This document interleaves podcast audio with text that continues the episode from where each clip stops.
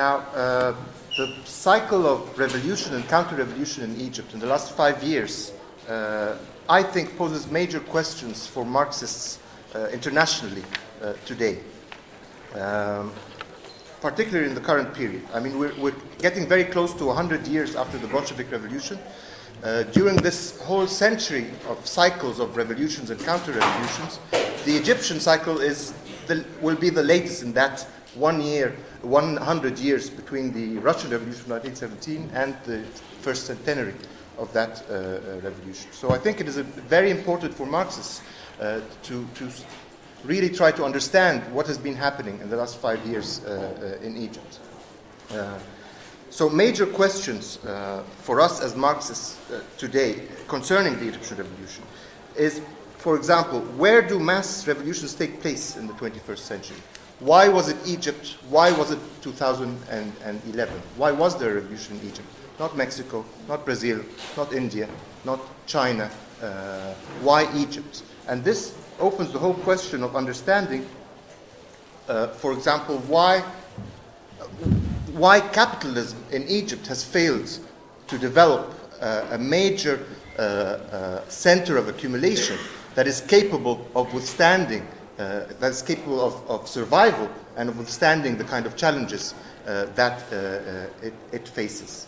and this is a question, obviously, that has several dimensions. The first is some people, for example, on the Marxist left, consider use Weberian analysis, saying that uh, it's the kind of special Arab kind of state, uh, uh, which is a kind of neo-patrimonial uh, uh, state uh, that is kind of blocking the development process, blocking the development of capitalism. on the one hand, and on the other hand, because of oil, because of the relationship between the oil states and the oil economy and countries like Egypt, so the Egyptian state becomes a, a, some form of rentier state, uh, and therefore uh, uh, Uh, uh, this, these two uh, features, a rentier state on the one hand and neo-patrimonialism on the other hand, has blocked the development of uh, capitalism. I don't find that line of argument very convincing. I think there are more long-term causes for why Egypt missed becoming an actual emerging economy, if we use the term uh, uh, uh, currently employed. Uh, I mean, yesterday uh, Michael Roberts was talking about uh, the world economy and, and, and rates of growth and rates of profit in the world economy. And he kind of periodized the last hundred years into different periods. And the period where you get newly industrializing countries or emerging economies developing rapidly uh, is the period of neoliberalism and, and globalization. And that period saw, saw, a continuous stagnation in the Egyptian economy, an inability to enter export markets, an inability to seriously uh, attract foreign investments, an inability to become one of the emerging economies or newly industrializing economies. So, in a sense, if we use kind of a Leninist term, uh, Egypt was the weakest link in the chain of emerging economies, in the chain of newly industrializing uh, uh, countries. Uh, there's no time to go into the details of that, but I think that is a more interesting way of uh, looking at it than the idea of patrimonial state, rentier state, and blocked development. Because development was never blocked in Egypt. Capitalism continued to develop in Egypt and continues to develop in Egypt despite all these crises. But when you compare Egypt uh, to Turkey, for example, Egypt to Mexico, uh, uh, uh you see a huge divergence if, you, if you put it in graph terms. Okay. Uh, Turkey taking off, becoming a major exporter to the European Union, becoming a major uh, tourist attraction. For example, tourism in Egypt is, is central. But at the peak of tourism in Egypt, at the very peak, uh, there were something like 12 to 14 uh, million tourists a year. Uh, Turkey last year, despite all the terrorist attacks, despite all the kind of turbulence uh, in Egypt, 45 million uh, uh, tourists. Uh, the, the, comparison, if you compare the exports that Turkey, industrial exports from Turkey, if you compare foreign direct investment in Turkey, you find again the same divergence. And I think it is this divergence that created for the capitalist class in Egypt and the state in Egypt uh, the kind of crisis that led uh, to, uh, or that helped lead to uh, a revolution. Uh, again, the question is important for Marxists in another sense. You had an analysis of third world countries or post colonial countries in terms of usually either uh, uh, in, in, one tradition deflected permanent revolution, in another tradition passive revolution or revolution from above. So you didn't get uh, uh, uh in the 1930s and 40s actual workers' revolutions in these countries. You get uh, the intelligentsia or parts of the army or, or and so on taking over power carrying out some welfare uh, reforms, carrying out some uh, state capitalist kind of uh, uh, uh projects. And that might be fine whether you use passive revolution or you use deflected permanent revolution, might be fine in understanding that particular period. But we're not in that particular period anymore. We, are we're in a new period now. After three decades or four decades of neoliberalism, after three or four decades of globalization, so, what happens now? How do you analyze revolutions in third world countries, in emerging economies, in newly industrial countries today? Uh, this, I think, is a question that the Egyptian revolution poses, and I think it's a very important question to, to talk about. Uh, again, the question, another question that's very important for Marxists, and again posed in the Egyptian revolution, is what is a revolution? was the, were the events that took place in Egypt between 2011 and at least 2013 uh, a revolution uh, in the classical sense, or were they something else? Or were they just an uprising? Or were they just a, a, a, a democratic transition or an attempt at a democratic transition uh, uh that failed? Uh, many analysts, academics, and parts of the left would not call what happened in Egypt a revolution. They call uh, the events of Tahrir in 2011 an uprising. Uh, they call it an attempted revolution, uh, but they, they would not actually call it a revolution. Uh, because in most cases they use a kind of structuralist analysis where uh, and only you, can only use the term revolution if it actually succeeds in changing the social and political setup uh, in a particular uh, uh, country. Uh, since in Egypt that did not happen, happened partially for a while and stopped, then we can't call the Egyptian revolution a revolution. I think that's a, a, a, huge mistake, and I think it leads to uh, uh, serious misunderstandings of to, to, what is happening today in Egypt, to, to the counter revolution in Egypt uh, today. I would say, I mean, if you use that analysis, then Germany never had a revolution. Uh, uh, 1905 uh, in Russia was not a revolution. Uh, only revolutions that actually succeeded in, in transforming uh, uh, the, the, the, social structure and political structure would be called revolution. I, I, I, think that is a mistake. I think the, the Egyptian revolution is, was, and is a revolution in the classical sense uh, of the term, uh, the masses entering into the realm of history and, and, and, and changing the course uh, of history in, in a serious way. Another question that is posed by the Egyptian revolution is the role and nature of political Islam, obviously, because political Islam plays and played uh, a central role uh, in Egypt and played a central role in the revolutionary and counter-revolutionary process, if we want to put them uh, uh, uh, together. And the question of what is the uh, what is political Islam, particularly the Muslim Brotherhood, and how did they, what happened with the test of revolution and counter-revolution to these uh, uh, movements? Most of the left if we look at the left in Egypt, most of the left have capitulated to the counter revolution, uh, have said we prefer a military dictatorship uh, uh, to the rule of the Muslim Brotherhood, to the rule of, uh, of Islamism. We prefer to support a, a, a bloody dictator like Sisi uh, to there being some kind of Muslim Brotherhood rule, because the Muslim Brotherhood rule would have led to a theological uh, Islamic uh, state. They would have locked up women, they would have killed all the Christians, they would have done this and, and, and, and, and that.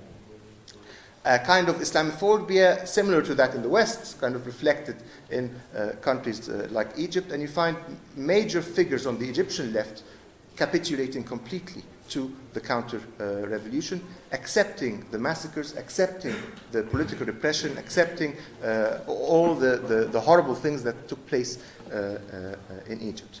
And you have another group of leftists that kind of, uh, kind of very neatly take themselves out of the, the whole struggle. Uh, they say that we're against the counter revolution, we're against the military rule in, in Egypt, but we're also against the Muslim Brotherhood we think that both the Muslim Brotherhood and the military dictatorship are two poles of uh, the counter revolution, two equal poles of the counter revolution, and therefore we need a third. You know, it, it's a triangular way of thinking. You need a, a third pole, which is a pure revolutionary pole, that fights both the military dictatorship and the Muslim Brotherhood and the Islamists at the same time, as if they're uh, uh, the same. Now, the fact that both these sides, both these assumed poles, are fighting each other on the streets now kind of complicates the, the situation. And for most of the left that take this uh, uh, position, what they actually do is go home and wait until this battle uh, ends uh, uh, at some time, with all kind of illusions that Egypt can, uh, maybe the military will win completely and Egypt will be secular, and then we can be the opposition, the secular, the nice, neat, westernized secular opposition to the military rule in the future. But right now, we're not going to do anything because we can't, if we oppose the military now, if we go on demonstrations now on the streets, that would mean that we might be next to a Muslim Brotherhood youth. Uh, if we're next to a Muslim Brotherhood youth, we, must, we should be fighting him uh, uh, as well. Uh, so we want, can't stand with him. And actually, this has been happening even in the last month of major demonstrations in, in Egypt. So, lots of left wing, uh, uh, serious left wing, even radical left wing people uh, announced that they would not take part in the demonstrations on the 15th of February, 15th uh, of April regarding the question of the Sinai Islands, because the Muslim Brotherhood had announced that they would participate.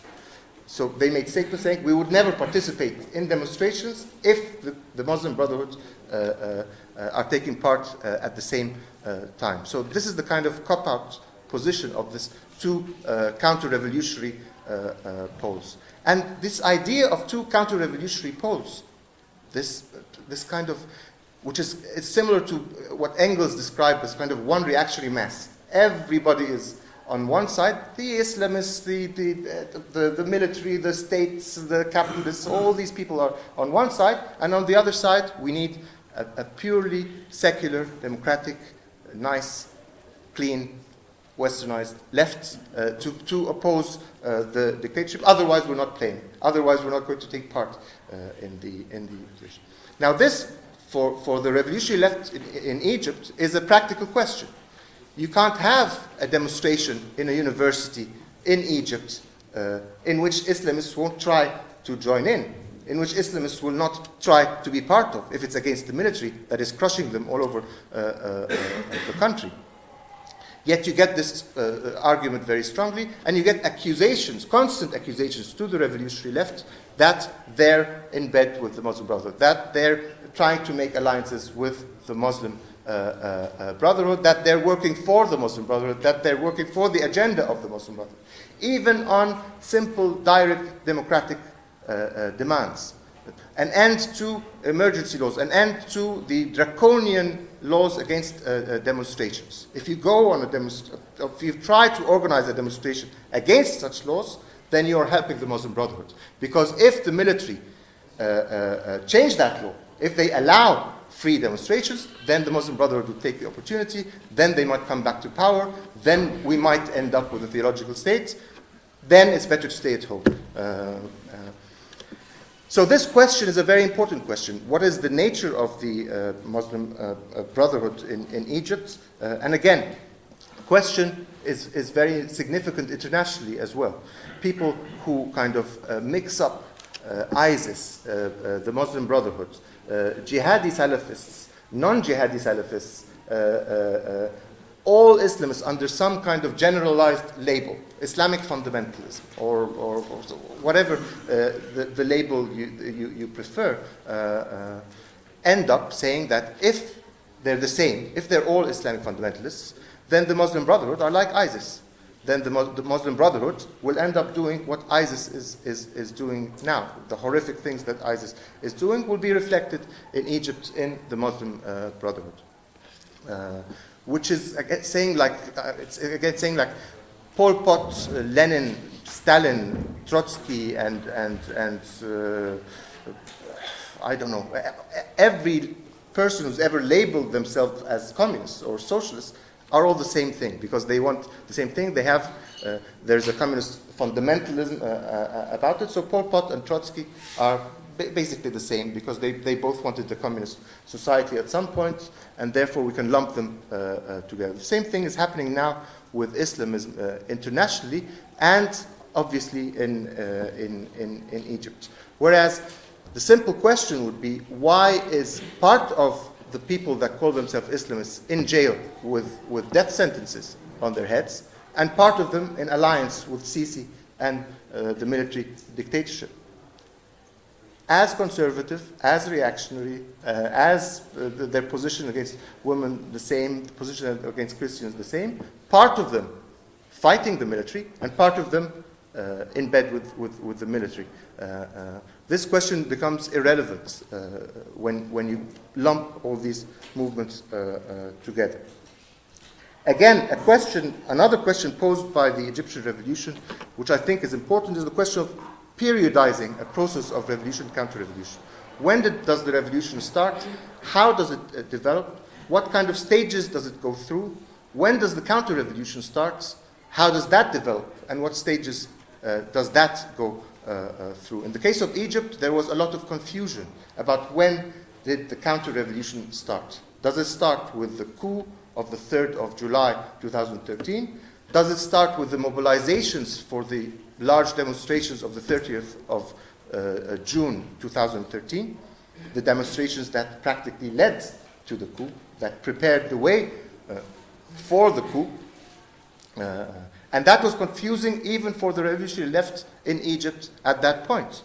So our organization, the Revolutionary Socialists in Egypt, participated in the demonstrations of the 30th uh, uh, of, of, June. There was a, a, a state of uh, ideological ambiguity at that point in time uh, uh, that only uh, in, in, hindsight can we see what was actually happening. in hindsight, what was actually happening was classical counter-revolutionary mobilization. People usually kind of uh, think that counter-revolution takes the form very much different to revolution. No, it doesn't. It takes the form of mass mobilization, it takes the form of mass demonstrations, it takes the form of uh, attempting to mobilize large sections of the, the, the population on the streets uh, in the opposite direction to the uh, revolution. So I, I, would say that the counter-revolution started with the mobilizations uh, that took place, leading to the, tw- the 30th of June uh, uh, demonstrations. Uh, one e- example to how to this question of ambiguity, to the question of contradictions of revolutionary mobilization and then counter-revolutionary uh, uh, mobilization becomes very clear when you look at the question of women and the question of the Coptic minority in, in Egypt. Uh, women played a central role in the Egyptian revolution. The Egyptian revolution of 2011 was indeed a festival of the oppressed. Uh, uh women uh, uh, were on the streets en masse in the major occupations as a central part of the movement. You had, during that period of revolutionary upheaval, the largest ever mass women's demonstration in Egyptian uh, history against sexual harassment, against uh, discrimination, against all the things uh, uh, uh that linked to the, the uh, women's question, that linked to the oppression of women in Egypt. The Coptic minority, 10% of Egypt is Christian, is made up of Christian Copts. The Coptic minority went out of the kind of the, the bounds of the Christian church that kind of controls that uh, uh, uh, part of the population, and became part of this revolutionary process against the, the, kind of reactionary traditions of the uh, Christian church, against that relationship between the Coptic church and the Egyptian states, that historical relationship between the uh, Coptic state and the, and, the, uh, and, and the Coptic church and the state, and again became a central part of the scene. Now, when you look at the counter revolution, you find them playing on those two cards in the opposite direction. So Sisi's speeches from the very beginning, while he was Minister of, of Defense, while he was preparing for the 30th of June, would always mention women, would always talk about women, would always mention the safety of women, uh, the sanctity of the family, the role of women uh, in, in, Egyptian uh, uh, society, how women should defend Egypt, should defend the state, should defend the family against that horrible threat Uh, that is, that is, that is uh, uh, uh coming towards it in the form of the revolution on the one hand and in the form of Islamism and, and a kind of Islamic movement and the Muslim Brotherhood on the other hand. So here you get a mobilization of women, and he would be clear, Sisi, in his speeches. He's talking not about those women on the streets, not about those women who, who, who would spend nights uh, on these occupations of Tahrir and all the, all the squares. No, these are not the women he's talking about. He's talking about proper women, mothers, sisters, daughters, that will defend the real role of women, of the Egyptian women. And he did mobilize large sectors of middle class Egyptian women under those uh, uh, uh, slogans. So, what was a central part of the revolution becomes a central part of the counter revolution. Again, the question of Copts. Sisi has, again, every single important speech by Sisi, he would mention the Copts, he would mention the role of the Copts, he would mention the role of the Coptic Church, the sanctity of the Coptic Church, how he will protect, the Egyptian state will protect the Copts, uh, as long as they stay within the church. If they stay within the church, we will protect them. If they go outside the church, then they're going against their own church. Uh, and therefore, we will not protect them. We will put them uh, uh in, in, in jail. Again, another kind of even more ambiguous uh, thing was the Egyptian flag. So the Egyptian flag was the symbol of the Egyptian state, obviously, and the Egyptian army. Uh, it was appropriated by the masses in 2011 and became very quickly the symbol of the revolution, uh, the symbol of uh, the demonstration. Every single major demonstration would hold up the Egyptian flag. And again, it's important to note that flags in countries like Egypt that have a colonial history are different to flags of, of Britain or Germany or, or, so. They have a different history. Uh, uh it's a, uh, so it, it, wasn't that difficult or strange that it would be appropriated in, in those circumstances. But again, Sisi comes out in his military uniform with a huge Egyptian flag behind him, transforming that same uh, uh, symbol into the symbol of the Egyptian state, of Egyptian repression, of Egyptian police, of, of the Egyptian state rebuilding itself on the bones of those who took part in the uh, uh, uh revolution. Uh, so, questions of ideology and mobilization are very important in understanding what has been taking place in, in Egypt. Another very important point, and I'm, I'm, I'm, yeah, yeah, great, yeah, is the role of Gulf capital uh, and regional uh, politics and economics uh, in understanding the Egyptian revolution. So the main, finan- the main financing of the coup of the 3rd of July and of the regime of Abdel Fattah al-Sisi came from Gulf capital, mainly Saudi Arabia and the uh, uh, Emirates, who flooded the general with uh, billions of dollars to save his uh, regime and to finance his uh, uh military and his police forces in crushing the revolution. Now, this is very important because Gulf capital has become a central part of Egyptian capital. Uh, they, are not just doing that because they're scared of the revolution. They are really scared of the revolution of uh, reaching their uh, countries. But they are also doing that because they are a central part of the Egyptian ruling class. They play a central role as investors in Egyptian capital. No important corporation in Egypt does not have major shareholders from the Gulf particularly in, uh, uh, indus- in food industries, in, in, in, in real estate, uh, uh, uh, in, in, in, all kinds of industries. So they have a stake in, in several senses. They have a stake in, in the sense that the revolution might spread to Saudi Arabia, to the Gulf states, so they want to stop it in any way possible. And they have an actual economic stake in Egypt uh, in terms of what they own uh, in, uh, in the country. So they financed El Sisi very heavily. And the last incident, and here I want to kind of come back to what's actually happening right now. a month and a half ago, early April, the king of Saudi Arabia visited uh, Egypt in a major kind of uh, uh, royal fashion. and obviously, he was given a huge welcome by Sisi. He went to the Sisi's parliament and they all kind of waved Saudi flags at him and so on.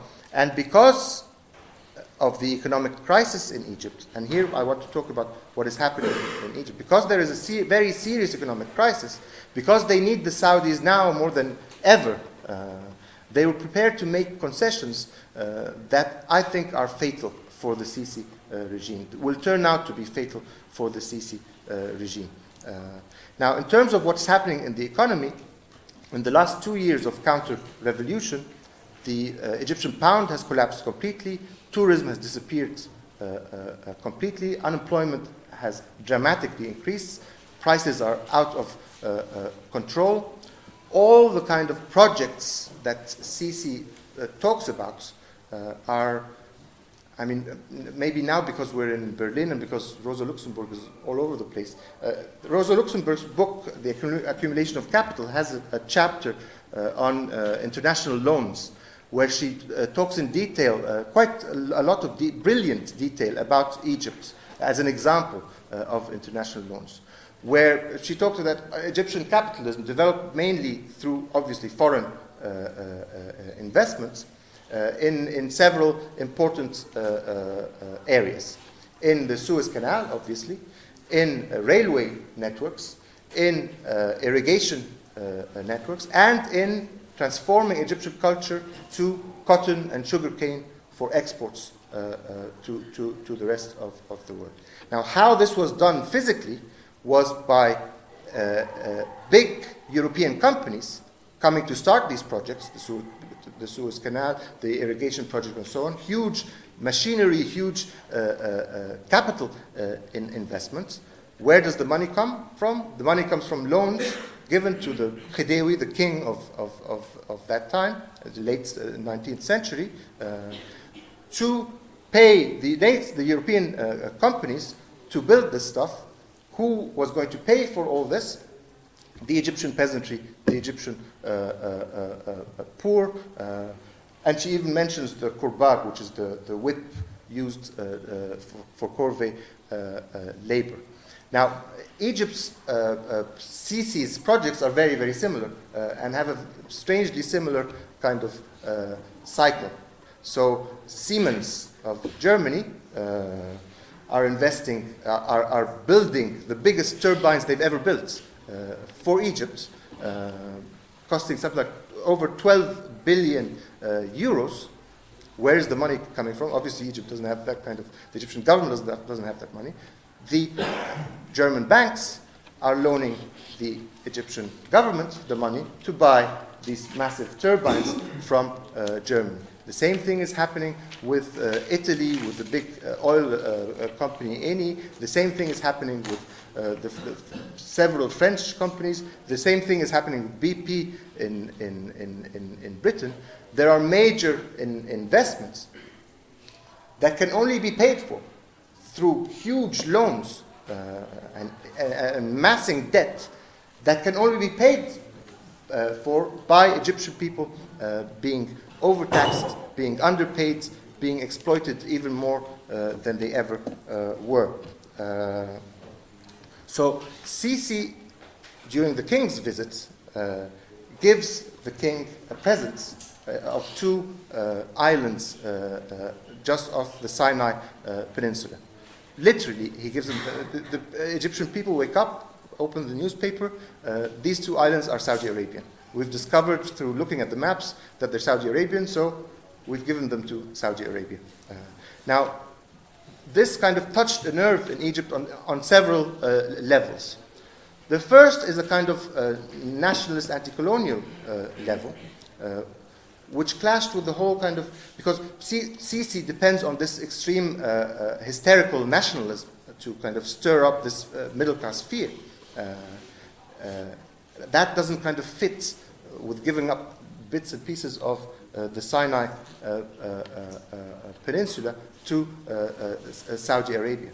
On the other hand, these islands were involved in the wars between Egypt and Israel, and, and uh, there were serious fights and struggles uh, on, over this land between Egypt and, and, uh, and, and Israel.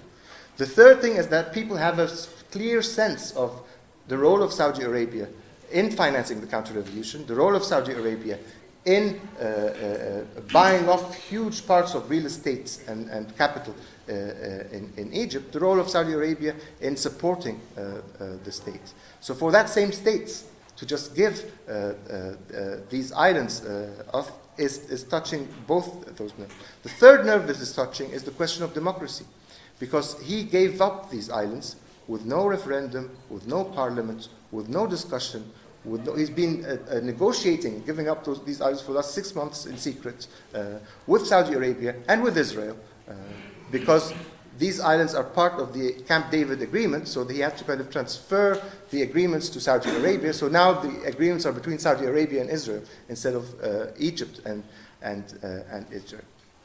Now, this stirred up a serious resistance, stirred up serious demonstrations against this happening despite the uh, anti demonstration laws, the draconian anti demonstration laws, despite the fact that there are over 60,000 political prisoners in Egypt, despite the fact that the, the, the, the price for going on a demonstration or organizing a demonstration in Egypt can easily get to five uh, years in, in, in, in, prison because our judicial system is a kangaroo system that has no, uh, just takes its orders from the police uh, literally directly, and in, directly in the sense that people can see it, in, directly in the sense that judges get telephone calls before sentencing people, uh, telling them, okay, this guy's going to get a death sentence, this guy's going to get 25 years, and, and so on. That kind is, that's the, the judicial system in Egypt uh, uh, today. Despite all these draconian laws, thousands of people went on demonstrations on the 15th of, of, of April, taking this, this chance. Thousands of people tried again on the 25th of April to go on uh, uh, demonstrations. The whole city was locked down. Cairo was locked down. All the other major cities were locked down by the military, by the way, not by the police. Uh, the military locked down all major uh, squares uh, in, in, in, in, Egypt, preventing uh, the demonstrations on the 25th. 1,277 people have been arrested in the last month for these mobilizations. And to end, I want to just talk that these last demonstrations, the, the, the events of April 2016, uh, have a history. Uh, they're, not, they're, they're, not just because people are angry about these uh, uh two islands. Uh, we've had, from mid 2015, a series, a new wave of protests, a new series of uh, protests taking place. You have civil servants demonstrating against the new neoliberal uh, laws that uh, Sisi wants to enforce on public sector uh, employment. You had, uh, that was in the summer of 2015. Then uh, police brutality against doctors created a huge backlash in terms of uh, um, thousands of doctors demonstrating against police brutality.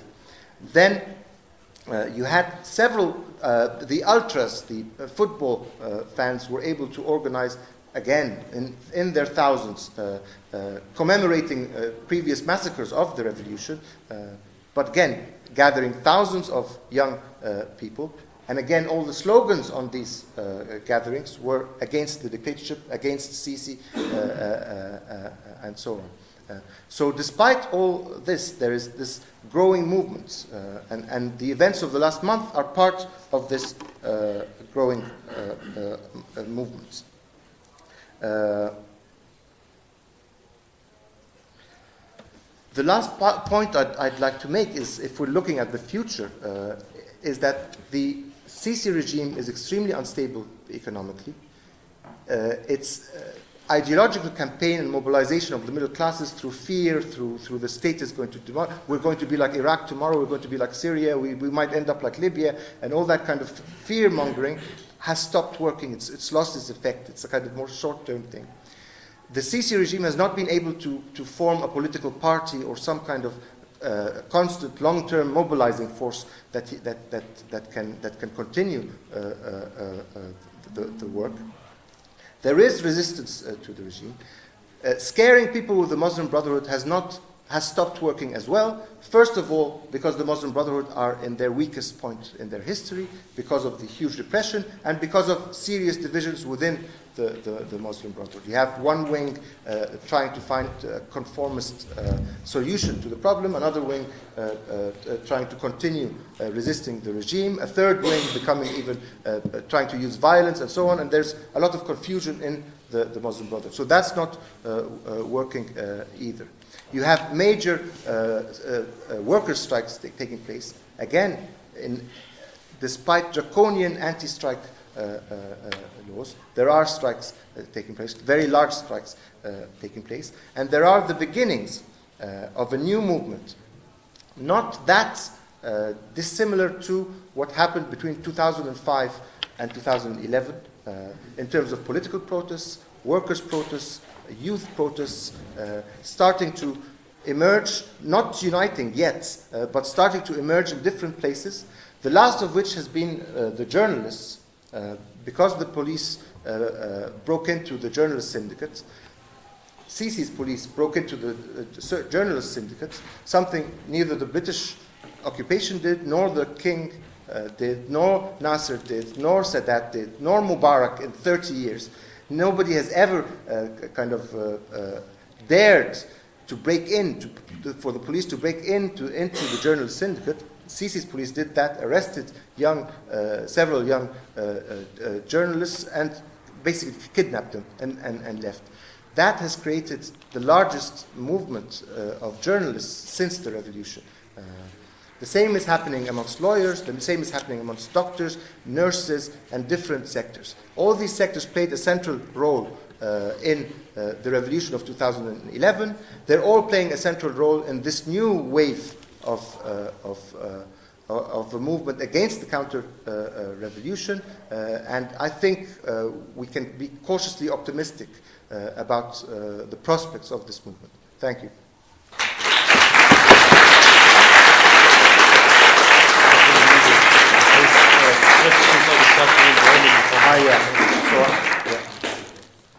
Ähm, jetzt steigen wir in die Diskussion ein oder die Fragerunde, je nachdem, wie ihr das Okay. Uh, okay, I, uh, again, it is clear, as, as John was saying, that most of the discussion turns into discussion about Islam, Islamism, uh, the position towards Islamism, the Islamists, at Khomeini, and so on. And uh, no questions about the political prisoners in Egypt, no questions about, or very few questions about the fight taking place now against the dictatorship, no questions about the death sentences in Egypt, no, death, nothing about the torture, nothing about the thousands of disappeared, nothing about the, the, the struggle against the counter revolution. All this is not important. The important thing is to stay clear of the Muslim Brotherhood because the Muslim Brotherhood are much more dangerous um, far more dangerous, they represent God, they represent I don't know what, uh, than the worst dictatorship that Egypt has ever seen.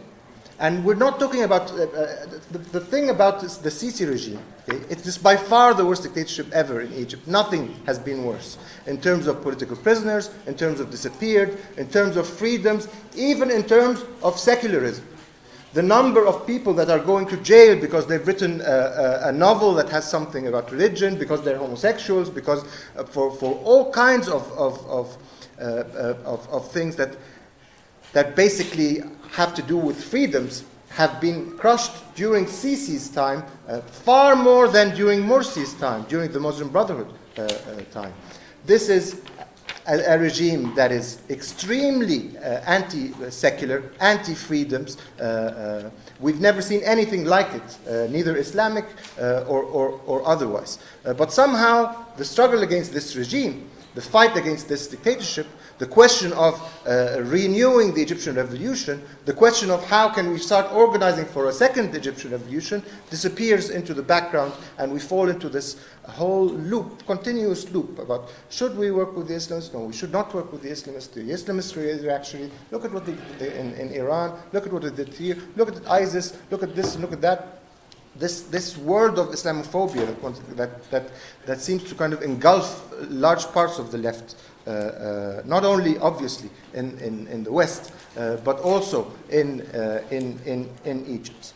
Now, the question of working with or not working with the Muslim Brotherhood. I'll talk about the experience of the Revolutionary Socialists. The, the Revolutionary Socialists have never been in a united front with the Muslim Brotherhood as an organization. They never have not for one day, not before the revolution, not during the Mubarak uh, era, not after the revolution, not at any point. We're not talking about that. We're talking about using the principles of the United Front in working with people that are resisting dictatorship. We're not talking about kind of making some kind of deal with the leadership of the Muslim Brotherhood or, or on anything. Uh, we're not talking about any concessions on questions of women, on questions of uh, uh, uh, Christians, of questions of freedoms, of questions of any major principle questions at all. We're talking about if there are Islamic students in a demonstration against the law that is, is against demonstrate that is that is making it impossible for them uh, to, to not even breathe. Okay, if they're uh, in a demonstration like that, you don't stand against the demonstration and you don't stay at home. You have to be part of the movement, but you have to be an independent part of the movement. Our experience in the 2011 revolution was exactly that. We, we won thousands of people to the revolutionary uh, uh, uh socialists, but we didn't, not, when the Muslim Brotherhood came to the, to the, to the Tahrir Square, we didn't just leave the square and, and go away because the Muslim Brotherhood are taking part. We were there, but we were there independently. We were there with, with, with women in our leadership, with, Christi- with all the kind of main slogans of the revolution clear. And, and that was the problem that happened in Iran. Iran, they put their flags down. Iran, they uh, uh, uh gave up their independence. Iran, they entered into real united fronts that, that, that that choked them uh, uh, uh, when the time came and that made it possible for the, the, the, the Khomeini regime to crush, not only to crush the left, to crush the revolution as, as, as, as a whole. So that's an important point to make. The, the, the, the question of independent trade union movement and the left, and somebody asked about uh, Kamal Abu Aita, and, and the Nasserists and so on. The, the problem is that people, again, all the discussion today is about the terrible uh, Muslim Brotherhood. But another group of uh, uh, politicians in Egypt uh, betrayed the revolution to the same extent as the Muslim Brotherhood. The Muslim Brotherhood did betray the revolution, did make an alliance with, with the military, did give in to all kinds of neoliberal uh, uh, rules, didn't challenge the, the, the, the old Mubarak regime, and therefore was crushed uh, and allowed the, uh, the, the coup uh, to happen. But they weren't the only people that betrayed the revolution. The Nasserists, uh, the uh, Egyptian Communist Party, the, the, the, lots of uh, symbolic leftists in, in Egypt also betrayed the revolution. They put their hands, they allied themselves, they made a united front with the old regime, with symbols of the old regime, and with the military, openly against uh, the Muslim Brotherhood. And it seems that's okay. okay? If, uh, as long as you're not with the Islamists, that's okay. If you're with people who uh, uh are, are prepared to sell the revolution to the military uh, directly, the leaders you're talking about, the Nasserists, Kamal Abu Aita, who was one of, one of the leaders of the independent trade union movement, he played a major role in building the uh, independent trade union movement and, and, and leading it. He became the minister of labor in Sisi's first government. Uh, he, and he accepted the massacres that took place. The Egyptian Communist Party produced uh, leaflets supporting the massacre of the Muslim Brotherhood uh, activists in uh, uh, the, the, squares where they were, they were massacred. Uh, and are actually to the right of the current government in terms of they're asking for more repression.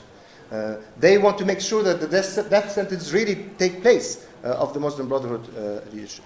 Now, that's the kind of left we're talking about uh, here. That's the kind of Nasserists we're talking about here. Now, when we ask the question of should we work with these kinds of people, I, mean, I, think, I think that's more of the, of the question. I think they're much more compromised uh, uh, uh, many of the Islamists that, that people kind of get all excited about. now, in terms of in terms of the question of the worker strikes and, and, the, and the, democrat, the, the relationship between democratic and, and the social in the Egyptian revolution, this is a very important question because the Egyptian revolution, you had Tahrir, the Tahrir occupation, a, a mass democratic uh, movement, political mainly, and you had the biggest strike waves ever in Egyptian uh, histories with occupi- occupations of factories, with uh, social demands, with economic uh, uh demands. You had these two uh, sides of the Egyptian revolution. You had a, a, democratic revolution, if you like, with a social soul, with a social heart in it. With, a, with, with the problem was relating these two things together. The problem was, bringing these two processes uh, uh, to, together, and that was very difficult. And uh, the left in, in, Egypt, the radical left in Egypt, was not big enough to do that. It grew rapidly after the, the, the revolution, but it w- did not grow rapidly enough to influence a movement of millions of, of millions of, of, of people. Now, the question now uh, and that's the last point I'm going to make, is uh, we're talking about not only thousands of disappearances. I mean, you, have all must have heard about the Italian student that was basically tortured, cut to pieces, and thrown uh, uh, on, on, a road by, obviously, by the, the, the police. Uh, uh, police forces, the, the police forces of the secular military regime that, that, that, that, that rules Egypt today. Now, these, what is happening today in Egypt uh, begs the question of solidarity. What is being done in Germany? What is being done in France? What is being done? Instead of keeping just uh, basically blabbering about the Islamists and, and, and, and, what to do about them, where is the solidarity movement with what is happening to, to, uh, in, in Egypt? And I think the problem is in Europe, Islamophobia. Because most of the people in jail are Islamists, because most of the people on death row in Egypt are from the Islamic movement, the, the kind of will to really act, uh, to really push for the German government, for example, to stop uh, uh, aiding the, the, the, military dictatorship, for the French to stop arming the military dictatorship, for the Americans to stop arming the military dictatorship, is kind of, you know, uh, lukewarm uh, uh, at, at best. So these questions are related how we understand Islamophobia, how we fight racism in uh, uh, Germany and in, in, Europe, and how we fight the dictatorship uh, in Egypt. What I'm saying is that if the Egyptian revolution proves anything, is that there is a secular alternative to Islamism in opposing dictatorship in the Middle East. The things that inspired even the, the, the comrade that was talking from Brazil and so on, the, uh, the things that inspired everyone was not some kind of Islamic revolution. It was never an Islamic revolution. It was a, a clearly secular uh, revolution in which women played a central role, in which Christians and Muslims worked uh, together. That was what was happening in Egypt, and in which, and we have kind of the living experience of that, and in which a radical left could grow very rapidly. There was space for that. The youth weren't all going towards Islamism. There was space for, for youth to, to move for, uh, in that direction. But to build that, you need to be on the ground. You can't say, I will not be on demonstrations in universities because there are Islamists there. You can't say, uh, I'm not going to take part in this worker strike because there are Islamists amongst the leaders of, of, of, this strike. Uh, and you can't expect, I disagree with my old friend Hassan uh, uh, uh here uh, from the other left in, in, in, Egypt when he says that, that no, we have to take a step back. Taking a step back means staying at home, means not doing anything.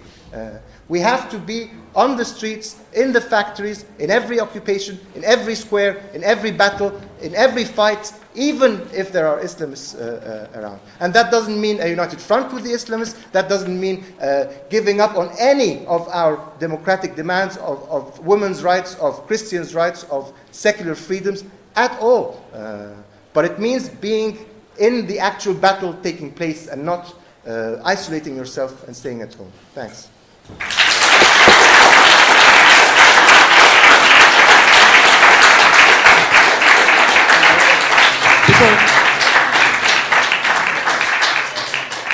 Vielen Dank, Sami. Ich hätte noch drei kurze Ansagen zu machen.